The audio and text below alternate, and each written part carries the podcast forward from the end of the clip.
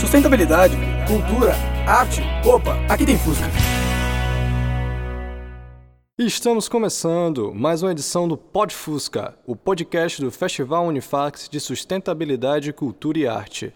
Nosso tema de hoje será poesia. O que é, onde encontrá-la, coletivos de poesia, formas de representar, comunicar e alcançar espaço e sua importância para o Nordeste, Bahia e Salvador.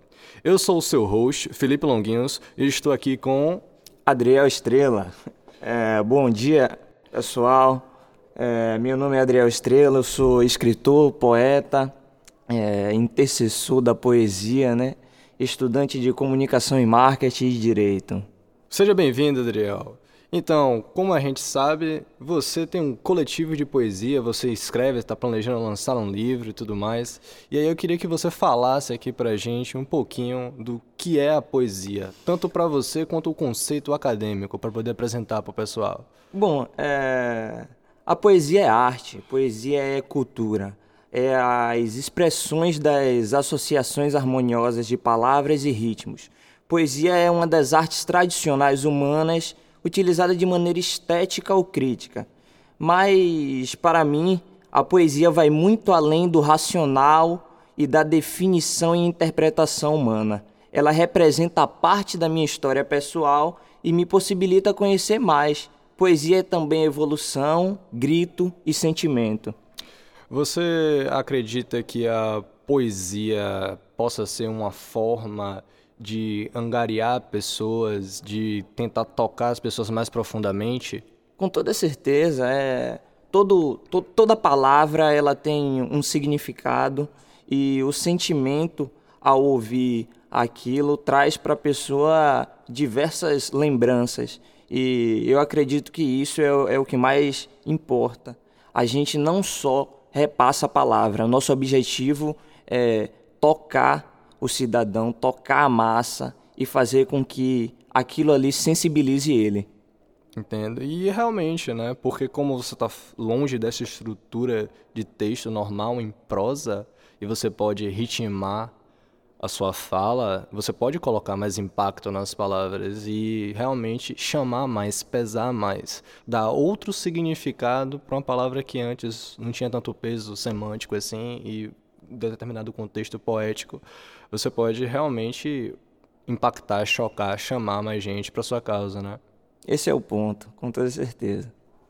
Mas e hoje, onde a gente consegue encontrar poesia? Porque da grande maioria das vezes a gente reduz a poesia hoje a só música, a gente só encontra poesia em música, pai tudo mais, mas culturalmente o Nordeste é muito forte em termos de poesia, principalmente quanto da literatura de cordel.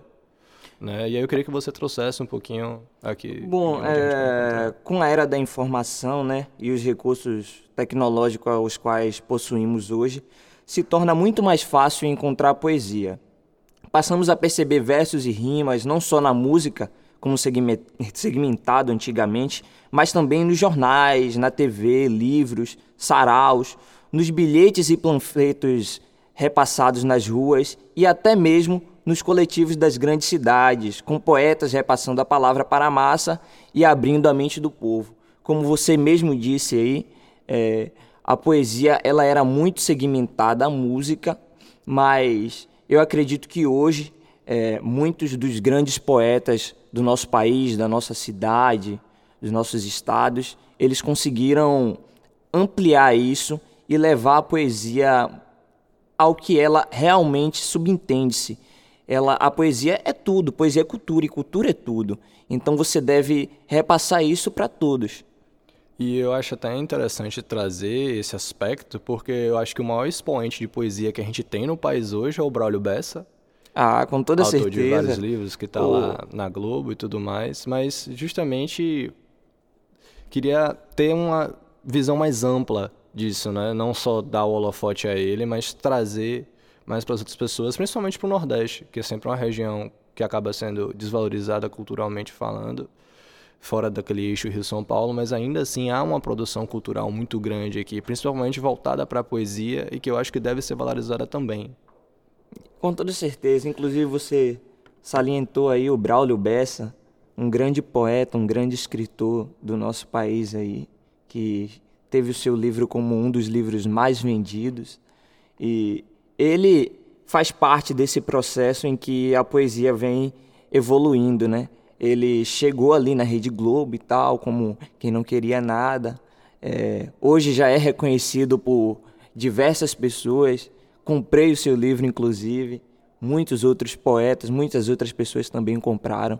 E ele representa essa evolução, ele representa é, essa quebra de segmentação da poesia que estava só na música. E sobre os coletivos? O que é que você tem a dizer? Como é que surge um coletivo? Como é que se faz? Quais são os principais coletivos daqui de Salvador e de âmbito nacional, assim, que você tem conhecimento que você acha importante passar para o pessoal? Bom, é, o coletivo ele surge de pessoas, né? É, é um grupo e um grupo ele surge de pessoas. E hoje, em parte do nosso país, já existe um número significativo de grupos de poesias com grandes trabalhos e visibilidade. Entretanto, o reconhecimento da nossa massa nacional ainda é um déficit para com os mesmos, que, consequentemente, acabam se restringindo ao regional. Ainda, assim, assim, esse grupo só cresce. Como exemplo, na Bahia, temos grandes nomes como Islã das Minas, Sarau da Onça, Zeferinas, Coletivo Pé Descalço, Poesia em Trânsito e muitos outros que representam e vestem a poesia. E como é que você enxerga o papel da internet, das, principalmente das redes sociais? Porque é algo que eu identifico muito no Instagram. Pessoas que fazem poesia autoral, até os próprios coletivos para poder divulgar e espalhar a palavra deles. Como é que você enxerga esse impacto e essa importância desses Bom, meios? É, as redes sociais, ela é mais uma ferramenta que possibilita o artista, né, o poeta, porque a poesia é arte, ela possibilita o poeta repassar a, a sua, o seu grito, a sua informação e a massa atingida pelas redes sociais hoje é muito maior, até porque estamos na era da informação, essa era tecnológica permite que aquele crescimento orgânico seja muito grande e isso é importante. Isso é importante porque é, não só aquele público-alvo, mas ele pode também conquistar ainda aquele que não é o seu público. E isso é de maneira excepcional e retocável. Isso que você falou da conquista, né? Como é que você enxerga é, atualmente a função da poesia como forma de representação, comunicar, ocupar espaços que antes não eram alcançados? É melhor. Repita a pergunta. Uh, porque começou a tocar outra música, pô. É, tá com. Ah, enfim. Uh, você falou aí em conquistar, né? Conquistar o espectador, conquistar o espaço. Como é que você enxerga a poesia como esse meio, esse fator catalisador dessa conquista, dessa representação, dessa comunicação, de você conseguir chegar onde, em locais onde você não chegava antes, ocupar esses espaços para tanto conquistar essas pessoas para sua luta, como para alertá-las, tipo, ó, oh, a gente está aqui, a gente também vive, a gente também faz arte, a gente também é gente. Bom, é, a poesia ela ela permite que a partir de palavras você sensibilize, mas acima de tudo você grite. E o que a gente precisa para a minoria é esse grito. Então, é, se, se o Estado em si não possibilita, não permite que esse grito seja de diversas outras formas, a gente tem que fazer da maneira ao qual ninguém pode tirar da gente, que é com conhecimento. E o conhecimento ele permite também que você é, intervenha, que você traga para outras pessoas, que você alerte, que você diga que está ali, que você também pode, que é, a poesia ela liberta, a poesia ela representa e eu acredito que seja isso. Poesia não só leva palavras de sentimentos e, e versos ou rimas. A poesia ela traz para cada um de nós o que a gente sempre quis dizer, mas não pôde. E é isso que representa e é isso que faz com que a poesia cresça e cada dia mais vinham se criar mais poetas. Eu acho muito interessante porque é um grito muito elegante. não, é? não é qualquer um que consegue fazer poesia, não é qualquer um que consegue ter essa desenvoltura com as palavras para poder organizá-la dessa maneira e passar a mensagem que quer passar. Né? Você conseguir impactar com uma métrica muitas vezes extremamente limitada e ainda assim você passar uma mensagem com peso, com força. Eu acho isso de uma elegância tremenda. É com toda certeza. Não só elegância, mas também poder, né? Eu acredito que é, o, o, poder do Estado é um, o poder do povo é outro. A, claro que o, o povo também faz parte disso, mas quando a gente precisa, quando a gente sente a necessidade de gritar, é para lá que a gente vai, para poesia. E para já encaminhando assim um pouquinho para o final do programa, eu gostaria de te perguntar qual é a importância para você da poesia, tanto na sua vida pessoal quanto para em questões regionais, para Salvador, para Bahia, para o Nordeste, por que não também para o Brasil? Bom, falando um, um pouquinho de mim, a poesia ela me permitiu crescer academicamente, é, pessoalmente também, porque diversas é, diversas participações de intervenções que eu não conhecia, eu passei a conhecer a partir da poesia, causas também que eu não apoiava porque não tinha conhecimento daquilo, eu passei a apoiar e ela também me permitiu ingressar na universidade com uma mentalidade muito mais ampliada, é, com a mentalidade de que eu estava ali mas eu também precisava dizer o porquê eu estava ali e representar de onde eu vim. É, eu sou morador do bairro de Novo Horizonte, ali perto de Sussuarana, tem um sarau da onça ali que veio com o intuito também de, de gritar, de passar o que é o nosso bairro a partir da cultura e não só de mortes, de estatística.